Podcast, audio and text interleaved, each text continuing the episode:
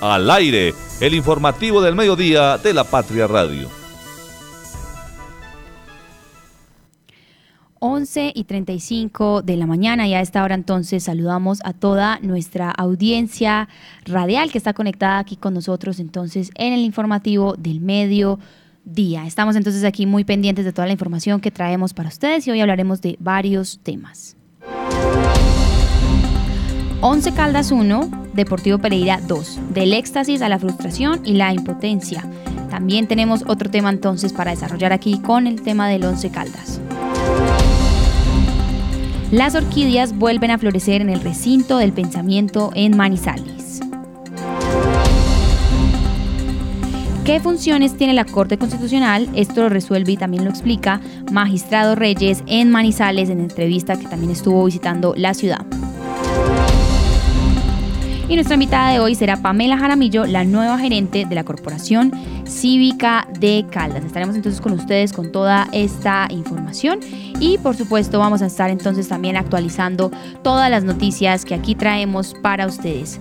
11 y 36 de la mañana y a esta hora entonces también estamos conectados con las distintas personas que ya empiezan a aparecer aquí en nuestras plataformas digitales. Recuerden que estamos en varios canales y que estaremos entonces conectados con todos ustedes a través de... Eh, Radio Cóndor. Estamos aquí con mucha información y ya en instantes estaremos actualizando todo lo que tenemos con los reportes también del clima y toda la información que tenemos también para ustedes aquí en esta este informativo del mediodía. Recuerden entonces que estaremos aquí, qué pena, resolviendo un tema técnico con todos ustedes y ya estaremos en instantes conectados con las personas que nos están escuchando a través de 1540 AM Radio Cóndor y también quienes se conectan a través de nuestras plataformas. Hoy es viernes, ya es el final de la semana y sabemos que entonces comienzan aquí todas las personas a estar muy pendientes de lo que se viene para el fin de semana, agenda cultural, agenda deportiva y toda la información que tenemos aquí también en La Patria Radio para todos ustedes. Estaremos entonces ya arrancando con nuestro informativo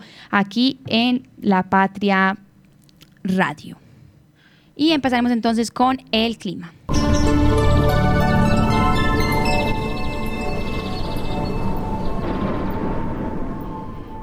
11.37 de la mañana y a esta hora entonces tenemos 22 grados de temperatura y al parecer tendremos entonces un resto de la tarde eh, mayormente soleado y estaremos aquí con temperaturas máximas de 23 grados de temperatura. Entonces estaremos muy pendientes de todas las actualizaciones. Al parecer se nos viene un viernes muy soleado en esta ciudad de Manizales. No hay probabilidades de lluvia según este reporte. Sin embargo, también estaremos entonces muy atentos a toda la información que se vaya presentando. Al parecer se va a dar como un cielo mayormente soleado a partir de las 2 de la tarde y lograremos entonces a las 3 de la tarde las temperaturas máximas de 23. Estaremos entonces muy atentos a toda la información que aquí con ustedes vamos compartiendo, aquí por supuesto en el informativo, todos los cambios de temperatura. Recuerden que estamos con el fenómeno del niño en la ciudad de Manizales, también en el departamento, entonces hay que estar muy pendientes porque si bien tuvimos dos días también como de bajas temperaturas y frescura, pues hay que estar entonces también muy pendientes de todo lo que vaya surgiendo aquí en la ciudad. Vamos entonces también con el reporte del tráfico. El tráfico a esta hora. Vamos entonces con el, reporte del tráfico a esta hora aquí en la ciudad de Manizales y comenzaremos entonces por la avenida Kevin Ángel, también para quienes nos están escuchando a esta hora a través de Radio Cóndor. Estamos acá Em, informando, le vamos a, hacer un recorrido por las tres avenidas principales y también entonces estaremos con ustedes conectados a partir de eh, todo este viernes que tenemos información. La avenida Kevin Ángel comenzamos entonces, les comentamos que se encuentra completamente despejada a partir del sector de la nueva EPS, asimismo por el centro comercial Mall Plaza y más adelante solamente presentamos, incluso en Los Cedros, una cuadra de tráfico lento para el acceso de las personas que también vienen del municipio de Neira, del área metropolitana.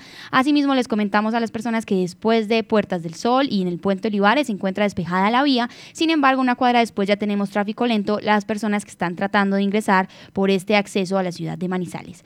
Eh, también revisaremos entonces después de la obra de los cedros, les comentamos que por la Universidad Autónoma Ya la avenida Kevin Ángel se despeja también y a esta hora está en términos de movilidad muy transitable según este reporte. Sin embargo, es distinto ya el reporte que tenemos de la avenida Santander, que a esta hora se presenta como la avenida con mayor eh, congestión vehicular. A partir del sector de la Camelia, les comentamos que se encuentra despejado, sin embargo, ya llegando al centro comercial Cable Plaza en dirección al centro, la vía presenta cuatro cuadras de tráfico completamente detenido, es decir, trancón en dirección al centro desde Cable Plaza, asimismo pasando tráfico lento entonces ya por la Universidad Católica y el Multicentro Estrella en ambos carriles. Esto se prolonga también llegando al triángulo, al sector del triángulo de la ciudad y asimismo ya si bien no se reportan después del triángulo de la ciudad cuadras de trancón, sí se reporta cuadras completas de tráfico lento llegando al hospitalito infantil, hospital infantil. Asimismo, dos cuadras después del hospital infantil reportan tráfico lento en la ciudad de Manizales. Sin embargo, ya el acceso como tal al centro histórico de la ciudad desde la avenida La Santander se encuentra despejado. Recordamos entonces a quienes nos escuchan, la Avenida Santander es la que presenta mayor congestión vehicular a esta hora, desde el sector de Cable Plaza, pasando por el Multicentro Estrella y llegando hasta el Hospital Infantil. También asimismo la Avenida Paralela presenta desde el sector del Estadio Palo Grande en ambos carriles ya dos cuadras de tráfico lento. Sin embargo, por los colegios El Rabasco, también el Colegio Rabasco y el Colegio El Rosario, ya se encuentra más despejada la Avenida Santander. Por el sector de Confa de la 50 les comentamos a quienes nos escuchan y también toman esta ruta de acceso al centro que se encuentra despejado el carril para el centro de la ciudad. Sin embargo, el carril que pasa también por el sector de Confa, que se regresa hacia el Estadio Palo Grande, ya presenta dos cuadras de tráfico lento. Ya después del Hospital Universitario de Caldas, la avenida paralela se despeja para las personas que también están tomando esta ruta para llegar al centro de la ciudad. Y asimismo revisaremos entonces la vía panamericana que habitualmente a esta hora, antes del mediodía, ya empieza a presentar eh, congestión vehicular en el acceso y el ingreso al municipio del área metropolitana de Villa María. Les comentamos que se encuentra despejada la vía panamericana y que nuevamente entonces entonces, repetimos, los cámbulos a esta hora, según el reporte del tráfico, se encuentra despejada en ambos carriles y asimismo después de la terminal de transportes ya está completamente despejada la vía nacional. Sin embargo, el acceso al municipio de Villa María ya presenta dos cuadras de tráfico lento y una detenida para quienes a esta hora entonces ingresan al municipio, también están de salida con la conexión a Manizales. Recuerden que entonces aquí estaremos muy pendientes de todas las actualizaciones, de todo lo que vaya surgiendo en términos de movilidad en la ciudad de Manizales y asimismo con los municipios del área metropolitana, las áreas cercanas a la ciudad. Este es el tráfico a esta hora. Avenida Santander es la que presenta mayor congestión vehicular en dirección al centro y únicamente hay trancones en el ingreso a Villa María, pero los cedros también, y los cámbulos se encuentra despejado a esta hora. Comenzaremos entonces ya con nuestro informativo, con todas las noticias que tenemos para ustedes. Vamos entonces primero eh, a iniciar con todo el desarrollo de noticias deportivas y más adelante entonces estaremos con nuestro habitual clic en lapatria.com aquí en el informativo del mediodía. Los deportes. Muy bien, 11 y 42 de la mañana y a esta hora entonces ya tenemos presencia aquí con Osvaldo Hernández, editor de Noticias Deportivas. Estamos aquí viéndolo por cámara a través de nuestras plataformas digitales y quienes se conectan 1540 AM Radio Cóndor. Cuéntenos porque seguimos desarrollando y tenemos actualizaciones deportivas para nuestros oyentes. Directora, ¿cómo le va? Un abrazo para usted y para toda la audiencia. Mire, la noticia del día para el deporte de Caldas es Jonathan Restrepo, ciclista, corre con el Polti... Eh, el, el, que este equipo se llama el Poltico Meta, es un equipo italiano, está corriendo el circuito World Tour y en este momento está disputando el Tour de Ruanda, que es una carrera, no tiene mucha, no tiene alta montaña y Jonathan Restrepo fue segundo en la jornada de hoy y es tercero en la clasificación general individual.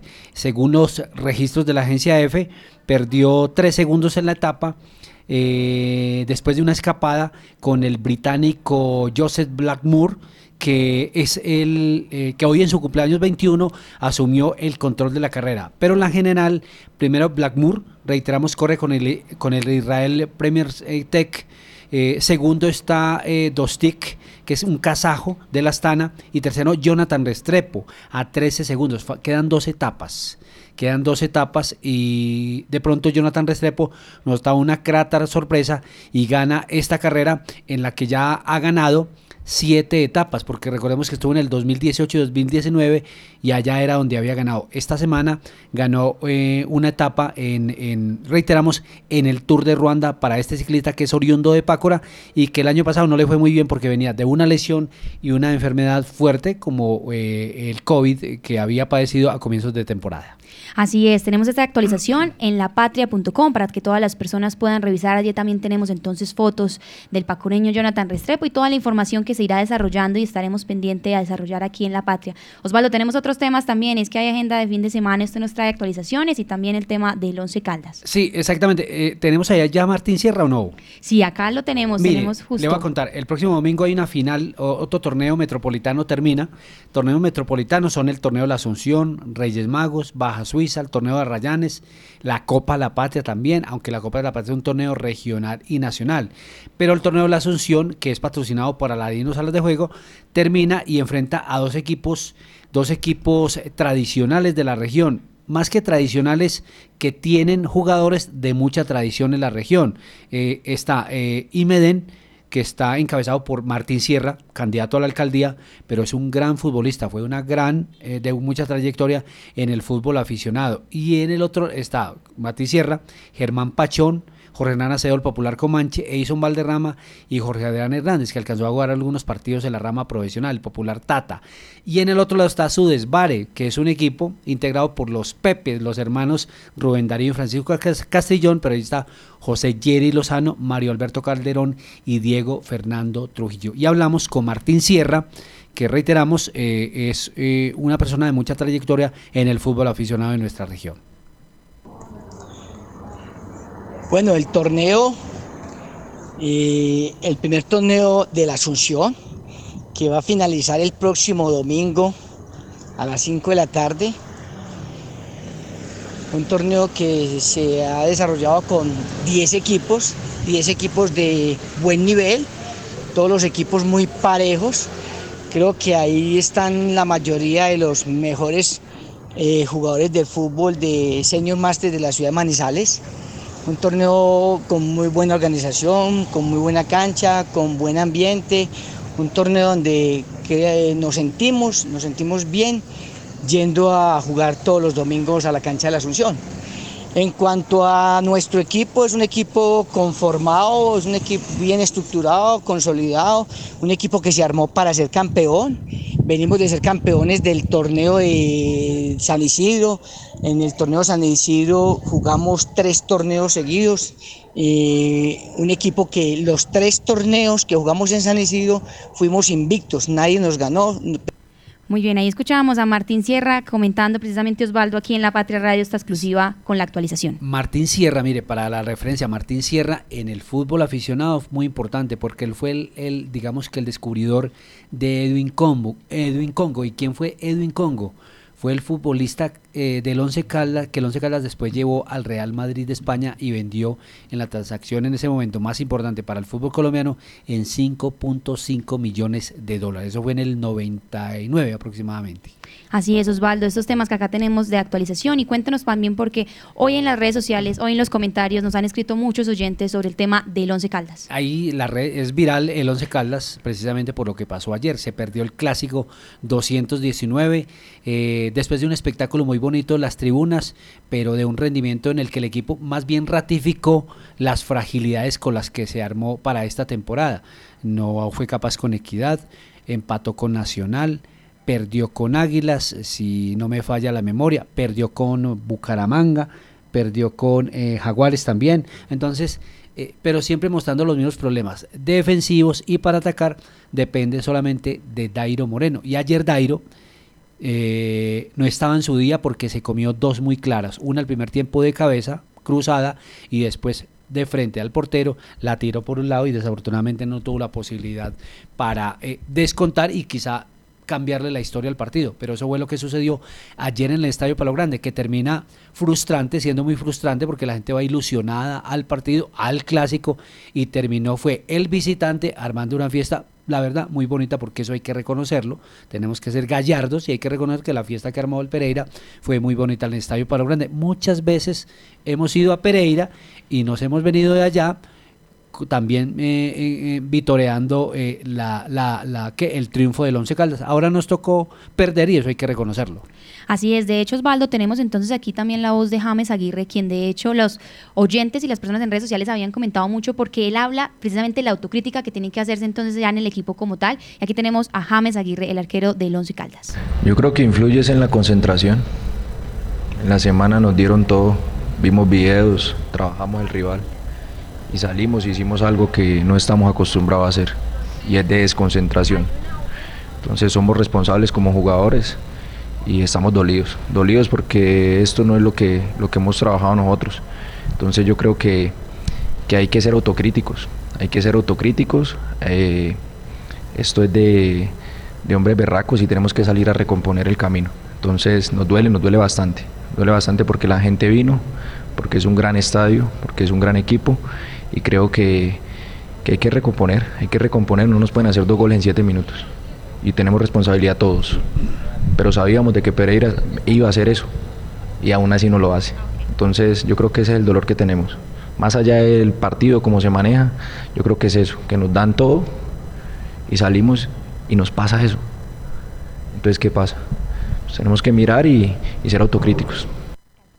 Muy bien, Osvaldo. Ahí teníamos entonces esta información de James Aguirre y volvemos porque ya es viernes también y estoy bien lo mencionado ahorita y es que también hay mucho que hacer además entonces del Once Caldas y la gente también está esperando la agenda deportiva. Exactamente, esperemos que las palabras de James eh, Aguirre se traduzcan en hechos en la cancha y que aparezca ese liderazgo que necesita el equipo, porque cuando no hay condiciones técnicas se apela al liderazgo. Un ejemplo de eso fue el Once Caldas que ganó la Copa Libertadores de América. No tenía grandes futbolistas técnicamente, pero eran cinco o seis líderes que se comían la cancha se comían en la cancha a cualquiera y permítame el término deportivo. Hay mucha actividad deportiva este fin de semana, ya habíamos hablado del torneo de la Asunción, el próximo domingo hay recrevías en la avenida Santander, en la Sultana y en Chipre, el próximo domingo se corre la leyenda series que tiene dos distancias, una competitiva y la otra de alguna manera un ciclopaseo, sale a las 7 de la mañana de la Plaza de Bolívar y termina a, a las horas del mediodía sobre la media torta de Chipre. Eh, mm, el próximo domingo tendremos el partido Boca River, que es uno de los grandes atractivos del fútbol suramericano, a las 3 de la tarde, en la jornada que ellos han creado ya, que también se llama la jornada de los clásicos. Eh, hay, hay torneo también en la Baja Suiza que es otro de los torneos metropolitanos, otro de los campeonatos metropolitanos, y ya termina los cuartos de final y quedan los cuatro equipos para disputar las semifinales. Eso como en términos generales para, para hablar de la agenda deportiva del fin de semana. Y el Once Caldas tendrá partido el próximo martes frente a Millonarios en Bogotá. Así es, Osvaldo. Muchas gracias por toda esta información. También tenemos nuevas actualizaciones para nuestros oyentes, pero ya en términos del municipio y del departamento, le damos la bienvenida a Santiago Zapata. Santiago, ahí lo están viendo toda nuestra audiencia muy pendiente de lo que está sucediendo en las actualizaciones en el clic de lapatria.com. Clic en lapatria.com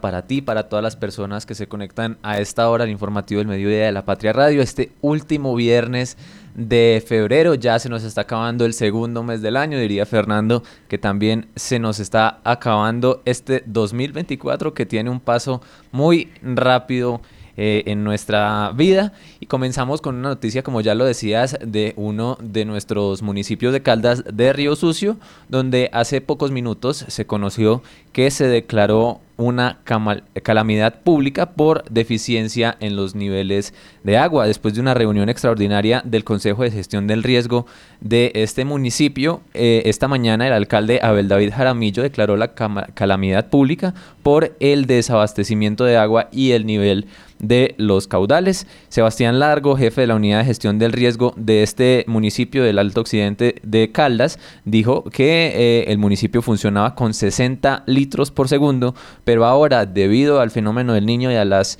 eh, intensas jornadas de calor que se han vivido en eh, los últimos en las últimas semanas en todo el, el territorio nacional, pero también en Río Sucio, pues el caudal ha bajado a 27 litros por segundo, es decir, menos de la mitad de lo que se estaba acostumbrado. Entonces se tomó la decisión también por el término de los acueductos comunitarios. En algunos barrios no está llegando el agua, por lo que se están usando carrotanques para abastecer a la comunidad de este servicio y en otros barrios es necesario hacer un racionamiento por 8 horas diarias entre las 10 de la mañana y las 4 de la tarde, así como entre las 10 de la noche y las 4 de la mañana del día siguiente. También eh, este funcionario afirma que Río Sucio tiene una situación especial por los territorios indígenas que tienen unos acueductos comunitarios, los que se han perjudicado por los bajos caudales, como ya los mencionamos, en los tanques. Además, desde la alcaldía emitirán un decreto para prohibir cualquier tipo de quema, para evitar el desperdicio de agua y se está actualizando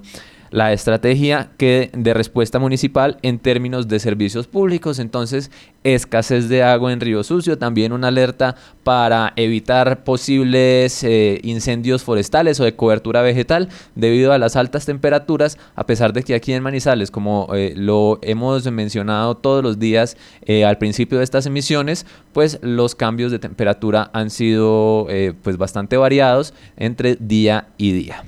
Así es, Santiago. De hecho, tenemos entonces aquí ya la voz oficial de parte de la alcaldía de Río Sucio para las comunidades y las personas que desde allí también nos escuchan, porque por el fenómeno del niño tenemos este racionamiento y esta, eh, pues muy bien, así lo, lo denominan, esta calamidad pública en Río Sucio por la deficiencia del agua. La decisión se toma por los caudales y por la situación de desabastecimiento. El municipio funcionaba con 60 litros por segundo pero ahora, pues con, con el verano y lo, y lo, del fenómeno del niño, estamos trabajando con 27 litros por segundo. Entonces tomamos la decisión también por el término de los acueductos comunitarios.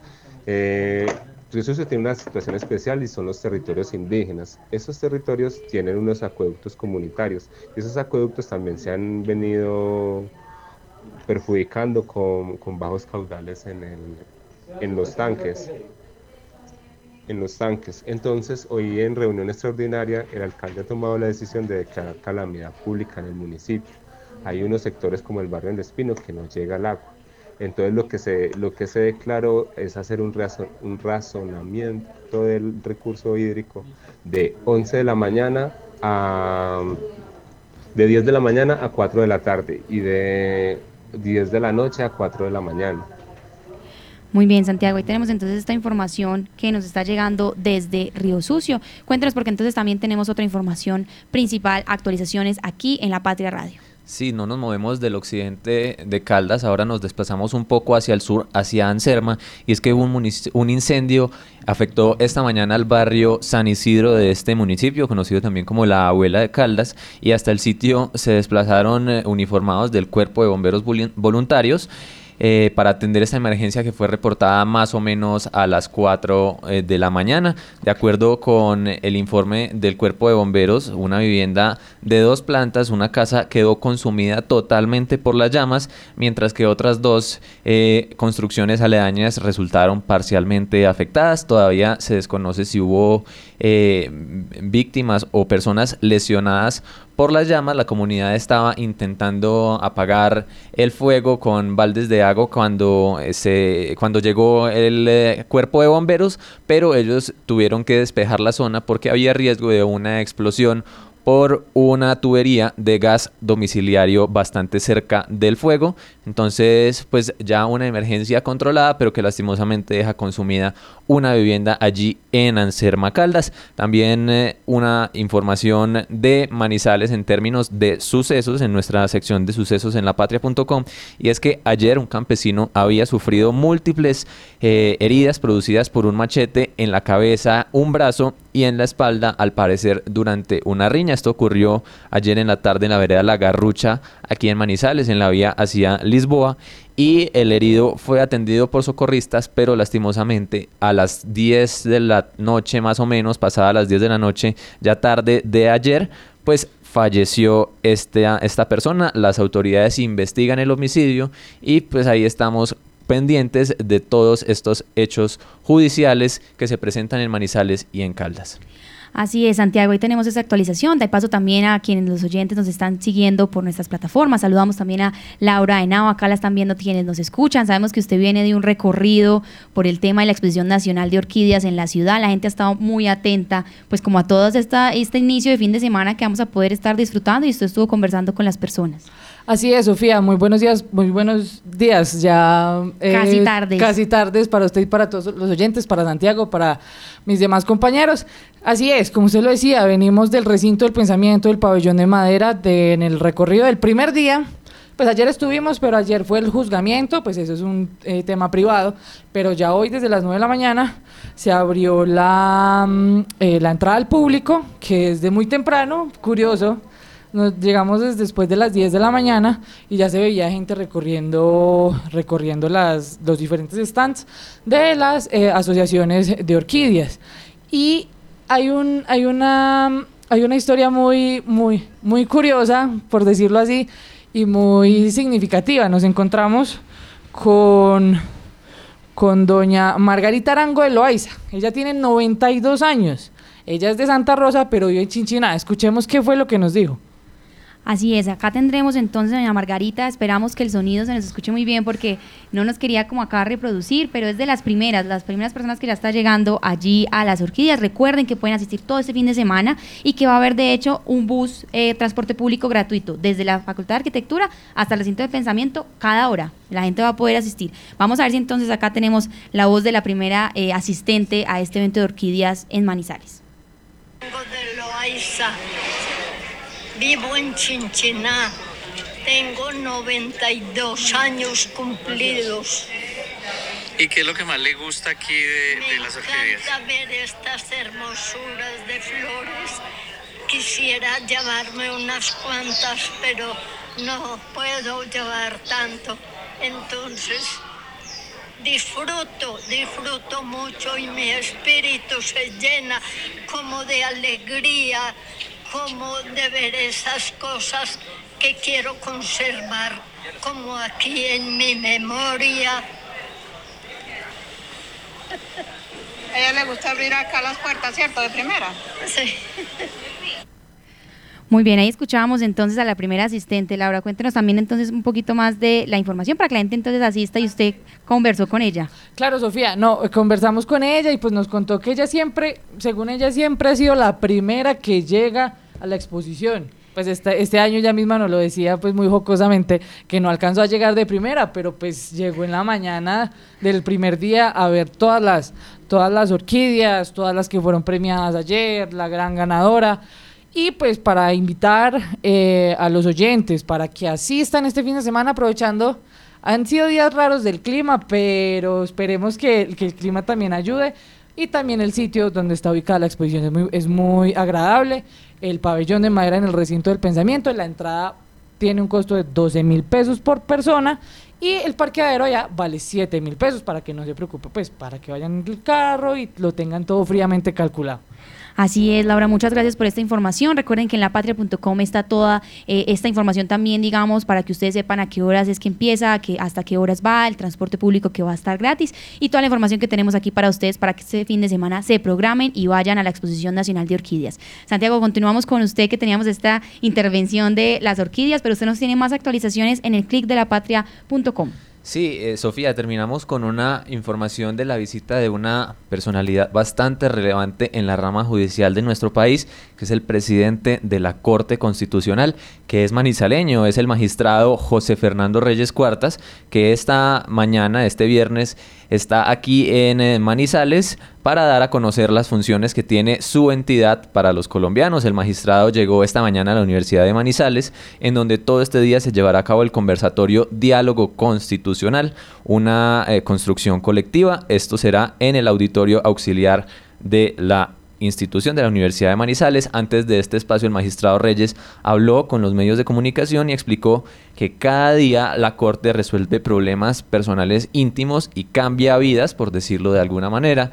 Indicó que estos procesos se reflejan en la defensa de los derechos, pero escuchemos un poco más qué es lo que nos dice el magistrado José Fernando Reyes Cuartas, que además eh, es el primer caldense que llega a esta dignidad en la Corte Constitucional.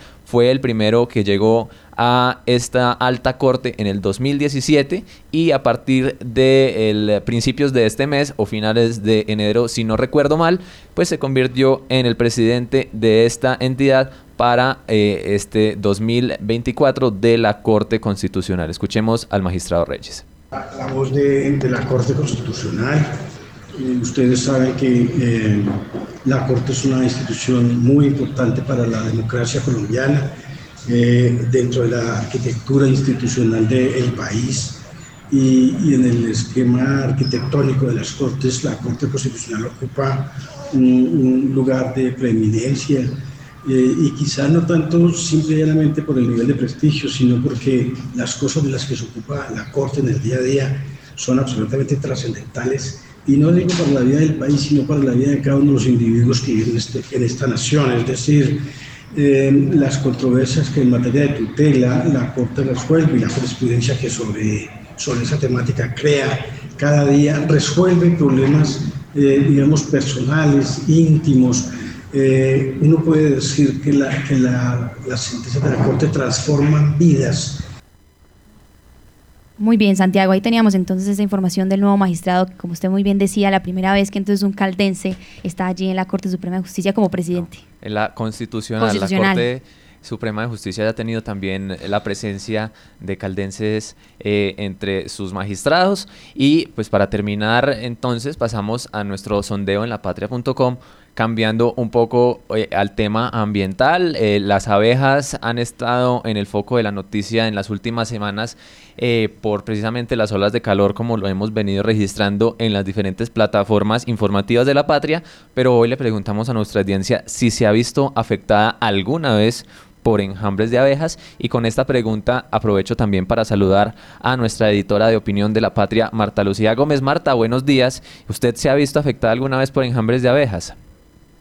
Santiago, buenos días. Un saludo muy especial para nuestra directora Sofía Gómez. Eh, no somos primas, Sofía, pero eh, que, le aclaremos a los oyentes y un saludo también súper especial a los oyentes. Sí, Santiago, he sido pues no afectada porque es que es un espectáculo, un espectáculo cuando llegan las abejas eh, a la casa de uno o a sitios cercanos.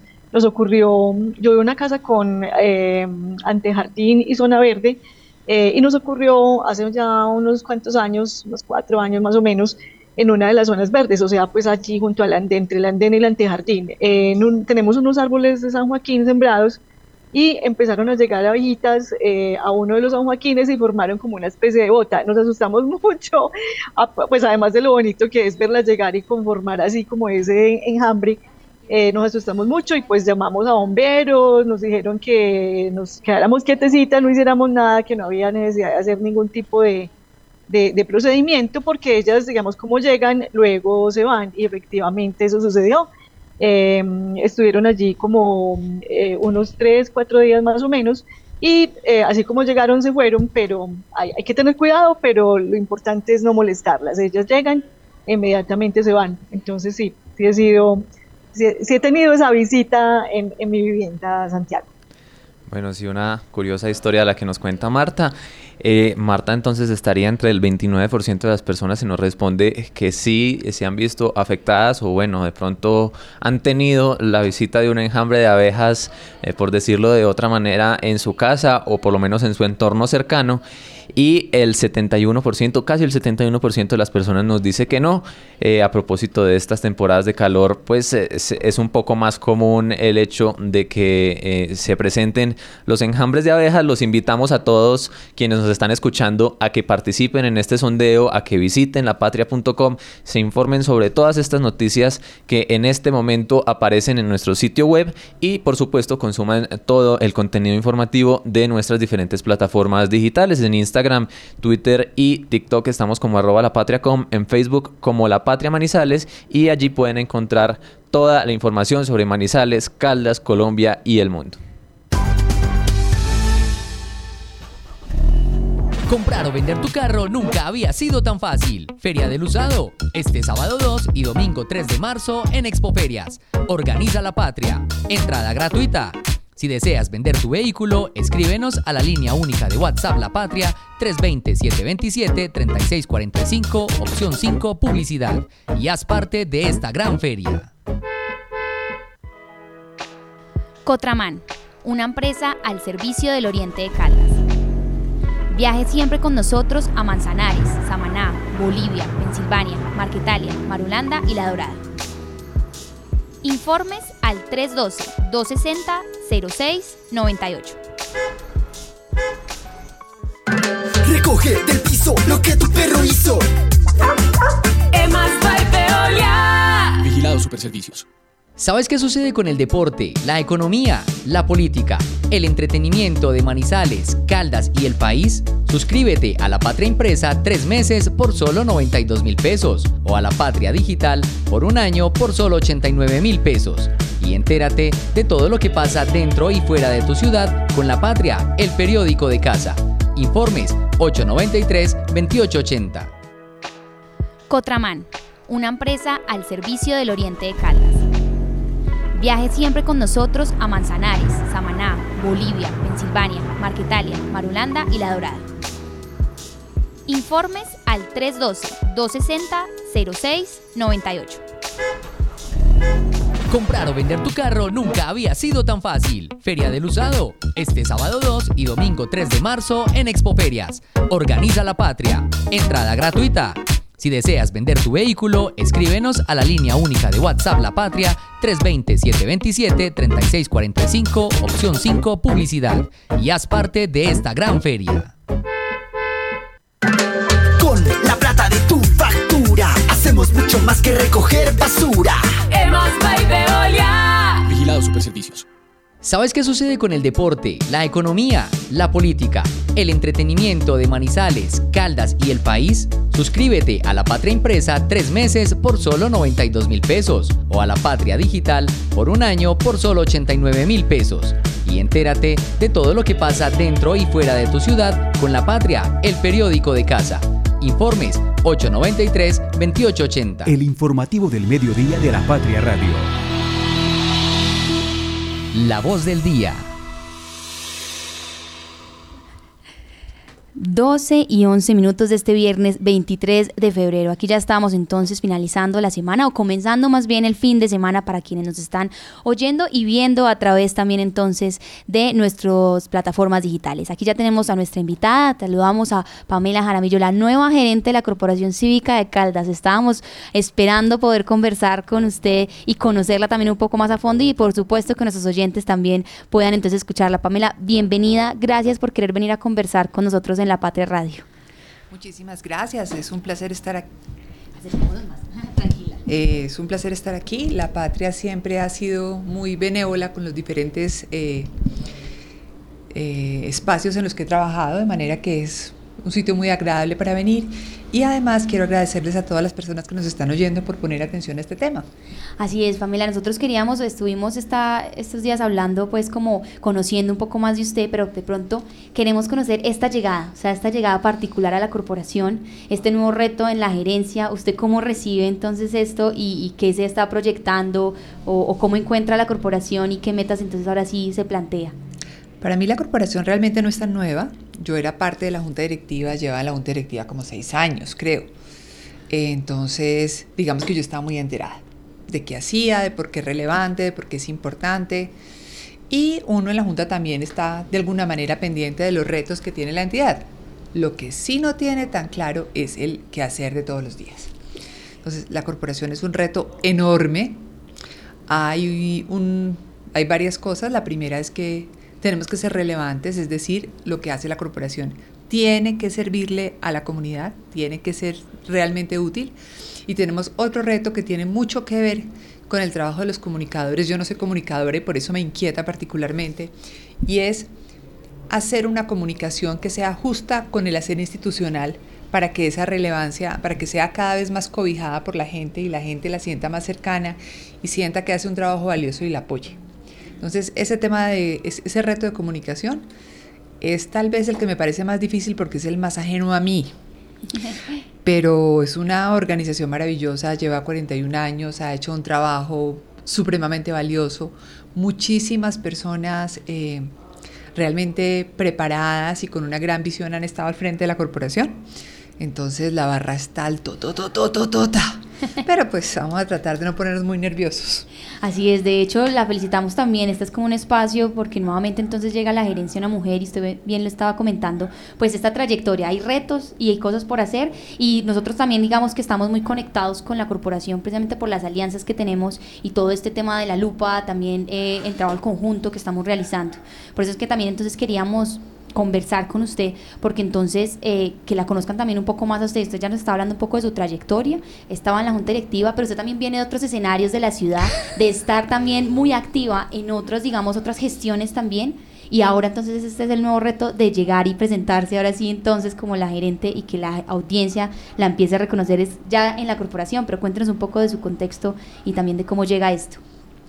Pues lo que pasa es que esa historia es larga. Entonces, eh, digamos que hubo una situación muy particular y es que cuando yo era estudiante, estaba en la autónoma, Mario Calderón Rivera estaba también en la autónoma. Eh, César Vallejo le, habría, le había abierto un roto, le había abierto un espacio para trabajar y trabajaba en un tema que se llamaba Talleres del Milenio.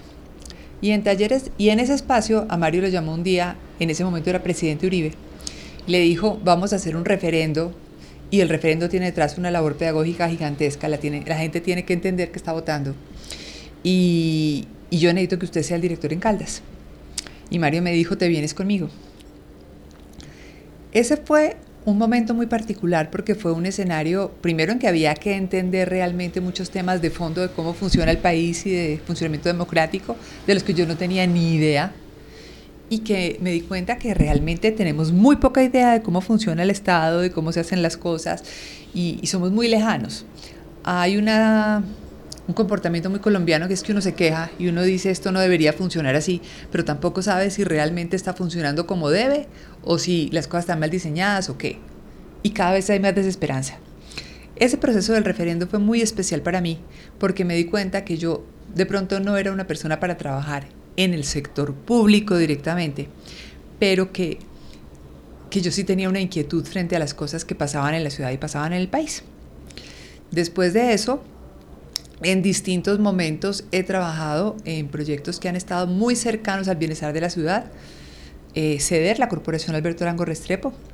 Yo era directora administrativa en la corporación. Eh, y que fue una lección muy linda porque es aprender de discapacidad cuando uno, los que hemos estudiado como yo, los economistas economía empresarial o administración de negocios, pues no tenemos ni idea de eso. Eh, uno llega a ser es un mundo en que todas las personas que están allá están capacitadas para trabajar y acercarse a la discapacidad sin ninguna prevención. Y el único que no sabe es uno y, y, es, y es una labor muy bonita, o sea, se aprende mucho. Después de eso estuve en Invest en Caldas, Invest en Manizales que era una iniciativa que tenían gobernación, alcaldía y después solo alcaldía en conjunto con la Cámara para traer empresas internacionales a Manizales. Y fue muy especial porque entonces uno llega a ruedas de negocio, a macro ruedas, a ver qué quiere la gente y qué ve cuando quiere poner una empresa y qué es lo que le parece interesante de un territorio y qué tenemos para ofrecer. Y yo veía un territorio muy, muy, muy rico con unos obstáculos que a mí me parecían absurdos pero qué absurdos o no, realmente son obstáculos. Entonces digamos que ya la mirada de territorio se amplió y eso fue muy interesante. Después de eso me fui para el Festival de Teatro, que fue una fiesta, eso es una belleza, ese proyecto es lo más lindo que uno se pueda imaginar. Yo los amo profundamente al festival, a todas las personas que trabajaron conmigo, es, pues, es duro, es estresante. Gestionar plata para cultura es literalmente el infierno. Pero uno va y un día ve el Teatro Fundadores repleto y ve la gente que se levanta a aplaudir. Yo todavía no lo he superado. Cuando voy a una obra en festival, cuento los segundos de los aplausos. Cualquier aplauso de menos de 14 segundos a mí me deja triste. Y yo ya no soy gerente del festival hace 5 años. Pero me duele, o sea, lo siento. Que es también muy lindo porque es hasta cierto punto un esfuerzo gigantesco de más de 50 años de Manizales, de las, de las personas naturales de Manizales, de algunas instituciones que apoyan, eh, para que Manizales sea una ciudad que tiene teatro y que lo vea en la calle y que sea, y que cambia de alguna manera la discusión pública. El Festival de Teatro tiene un eje temático, que es una cosa muy linda. Entonces, de alguna manera siempre está discutiendo sobre algún tema con su programación. Disfruté mucho el festival y es una belleza. Y después de todo ese trabajo como en beneficio de la comunidad, me di cinco años de vacaciones en una empresa de software en la que estaba en el sector real, que también es una delicia y que pasé muy rico y que los quiero mucho. Pero, y ahora la corporación. Pero ahorita vuelvo a la corporación, vuelvo como a esa vena de, de estar pendiente de lo que pasa en la ciudad y que, y que la ciudad y el departamento es el mejor. Bueno, eh, Pamela, en ese sentido, pues la corporación ha sido muy juiciosa en cuanto a investigar, indagar, mirar qué hacen los, las entidades con los recursos. Y usted mencionaba ahorita un escenario muy importante, el teatro, los fundadores. Y nosotros eh, también en ese sentido pues miramos culturalmente pues cómo están estos espacios. Y hace poco pues sacamos una, una nota de, de, del mal estado en el que está el teatro de ustedes que lo han vivido y desde la corporación que han hecho seguimiento a las administraciones para mirar qué es lo que hacen porque la administración pues divulga mucho qué hace pero a la hora que ustedes hacen ese ejercicio de revisar el SECOP de ver esa plata en que la invirtieron para ustedes cómo toman digamos que estén pasando estas situaciones después de que una alcaldía pues divulga y dice que invirtió tantos recursos para hacer algo en beneficio de la comunidad, pero a la hora del té, cuando vamos a mirar en verdad qué fue lo que hicieron, pues uno se encuentra con ese tipo de escenarios. Le voy a decir una respuesta que no representa a la corporación, porque yo en la corporación realmente llevo muy poquito y el tema no lo he tocado yo, sino una respuesta absolutamente personal que solo me representa a mí. Cuando yo estaba en el Festival de Teatro me tocó leerme la ley de artes, eh, de artes escénicas por razones obvias, ¿cierto? Y hay una cosa que se llama la contribución pública de las artes escénicas. Todos los espectáculos públicos eh, de artes escénicas que eh, tienen boletas superiores a cierta cantidad de VTs, como ha pasado unos años, ya no, no recuerdo la cantidad exacta, tienen la obligación de pagar como una tarifa, como un impuestico que va para el mejoramiento de la infraestructura cultural en Manizales, pues, en la ciudad en que se recoge. Y yo hace años vengo con la duda de qué se ha hecho con esa plata, cuánto se recoge todos los años y cómo se invierte. ¿Por qué? Porque es que hay una sensación, o sea, una percepción que yo, que a mí me cuenta la gente, me dice, es que de qué se sostiene el teatro. Es que el teatro se sostiene de, de esas actividades de cuando alquila salones. O sea, ¿cómo se planea el teatro? Y yo me quedo con la duda, no conozco el tema del funcionamiento de teatro, conocí lógicamente a los administradores del teatro en la época en que trataba con ellos, pero yo siempre me quedé con la duda de qué pasa con esa plata. Y es una de esas cosas que dependiendo eh, el volumen de trabajo y la planeación de este año, me encantaría meterle el diente porque sí me da mucha curiosidad. Porque es que esa plata es para eso. Es exactamente para fortalecer y mejorar la estructura de artes escénicas en la ciudad en que se recoge. En Bogotá hay ejemplos bellísimos. Por ejemplo, el Teatro R101 en Bogotá se ha hecho con esa cosa.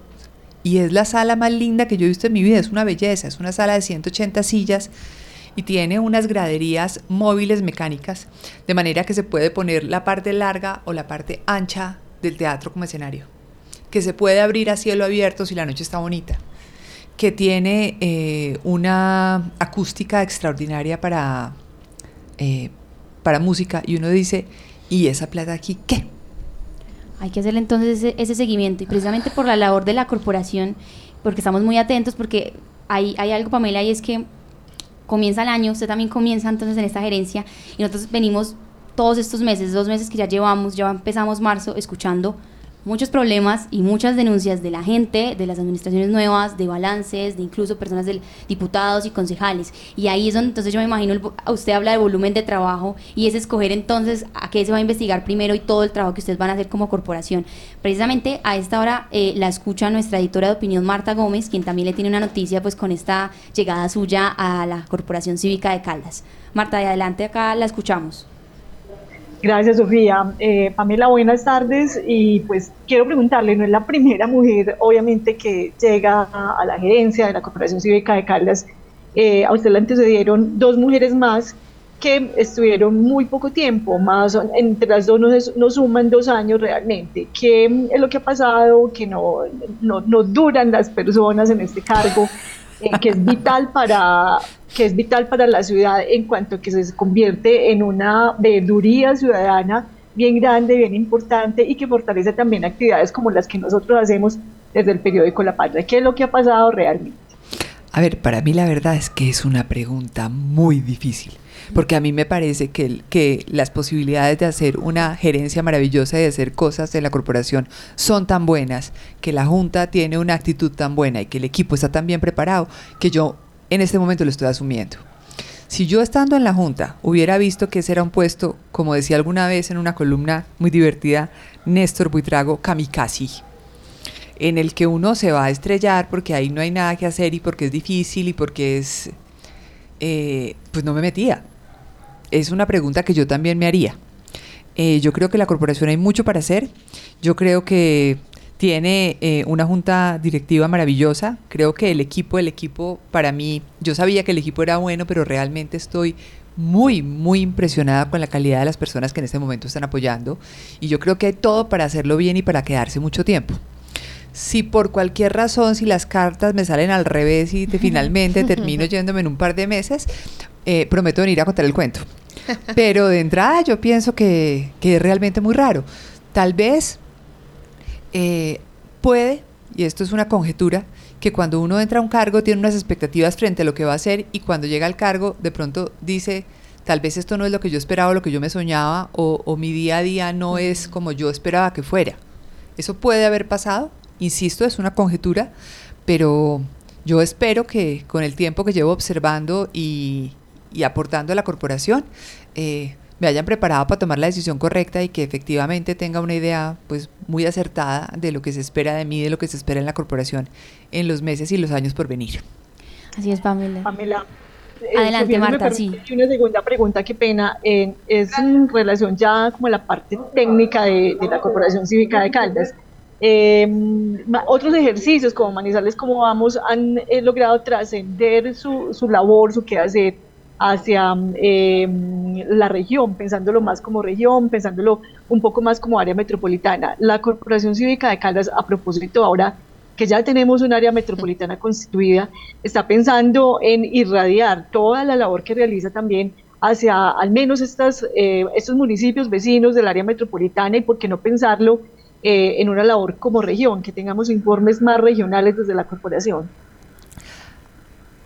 Yo quisiera que pudiéramos hacer eso. eh, el ideal es eso. Yo creo que es muy claro en que la corporación cívica debería, o sea, tiene que tratar de llegar a Caldas. Eh, no siempre es fácil, pero yo creo que ese es el punto de estrategia. Y yo creo que iniciativas como, por ejemplo, Manizales como vamos, son un ejemplo a, imitar.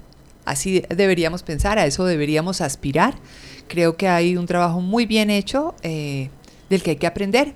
Y creo que también tenemos que mirar un poquito a otras eh, entidades que también trabajan en temas de transparencia en el país para aprender sus buenas prácticas y crecer en esas buenas prácticas. De manera que sí, ojalá podamos llegar eh, con un espacio del departamento muy grande. En este momento nuestro equipo está asistiendo a las mesas de trabajo que ha hecho la gobernación para planes de desarrollo eh, en el departamento.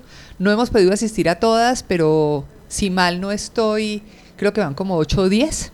De manera que esperamos eh, que efectivamente podamos hacer una, una mirada, digamos que más regional. Así que esa es el, la expectativa y es de alguna manera el deber ser del ejercicio.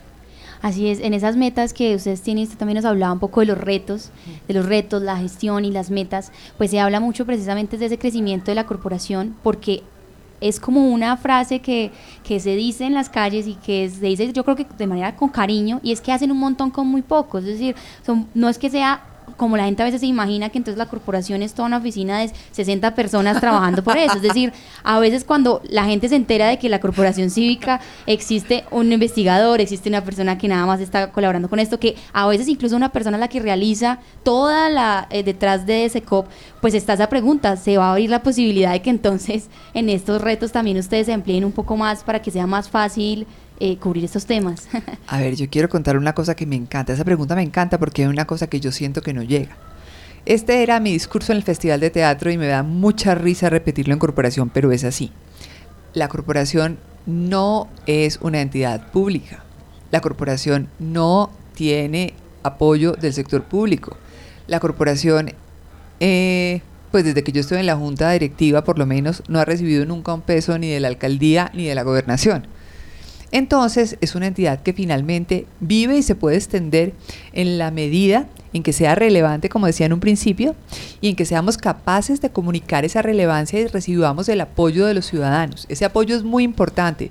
Primero porque finalmente con, eh, con el apoyo es que se puede contratar el equipo de trabajo y se pueden hacer las cosas indudablemente. Y también por otro tema, y es que yo pienso que en la medida en que hay más personas vinculadas a la corporación, es posible, digamos que, la, que es más legítimo su trabajo porque representa a una comunidad involucrada más grande. De manera que aprovecho para hacer una invitación a todas las personas que tengan curiosidad de entrar a nuestra página web y también de conocer el trabajo que hacemos y, considerar la posibilidad de apoyarnos porque la verdad es que para poder hacer el trabajo de la corporación necesitamos mucho apoyo y las personas de las que esperamos y las que queremos conquistar en términos de apoyos son la comunidad de Manizales y Caldas. Así es, es que es un tema que parece, sí, como que la gente a veces lo asocia como si fuera eh, gigantesco en términos de logística y producción y más bien eso- la- esa logística la hacen es precisamente ustedes a través de trabajo pues muy, muy manual. Pamela, el tiempo en radio es muy corto, pero muchas gracias de verdad por querer venir a conversar. Eh, no sé si que le quede faltando un último, una última invitación, la, la revisión por supuesto a las redes sociales y acá estaremos siempre en esta alianza con, con la patria para estar muy atentos a ese seguimiento que sí o sí toca ya empezar a hacerle a muchos entes y, y a mucho lo que está sucediendo en el, en el departamento y acá en la ciudad. Sofía, Lisette, Marta, muchísimas gracias. Esto es una gran oportunidad. Eh, es muy importante para nosotros tener espacios en que contamos lo que hace la corporación, así que les agradezco mucho este tiempo y a todas las personas que nos oyeron también les doy las gracias por el interés. Hasta luego. Así es, muchas gracias también a nuestros oyentes. Recuerden que toda la información también la podemos ampliar en lapatria.com. Ya es viernes, se nos acaba la semana, pero todo este fin de semana vamos a tener especial de Manizales La Más. También tenemos información de actualidad y, por supuesto, el lunes muy, muy puntuales con todas las noticias para ustedes y toda nuestra audiencia, locales, nacionales, internacionales y lo que tengamos que estar contando. Gracias a quienes se conectaron y tengan un feliz fin de semana.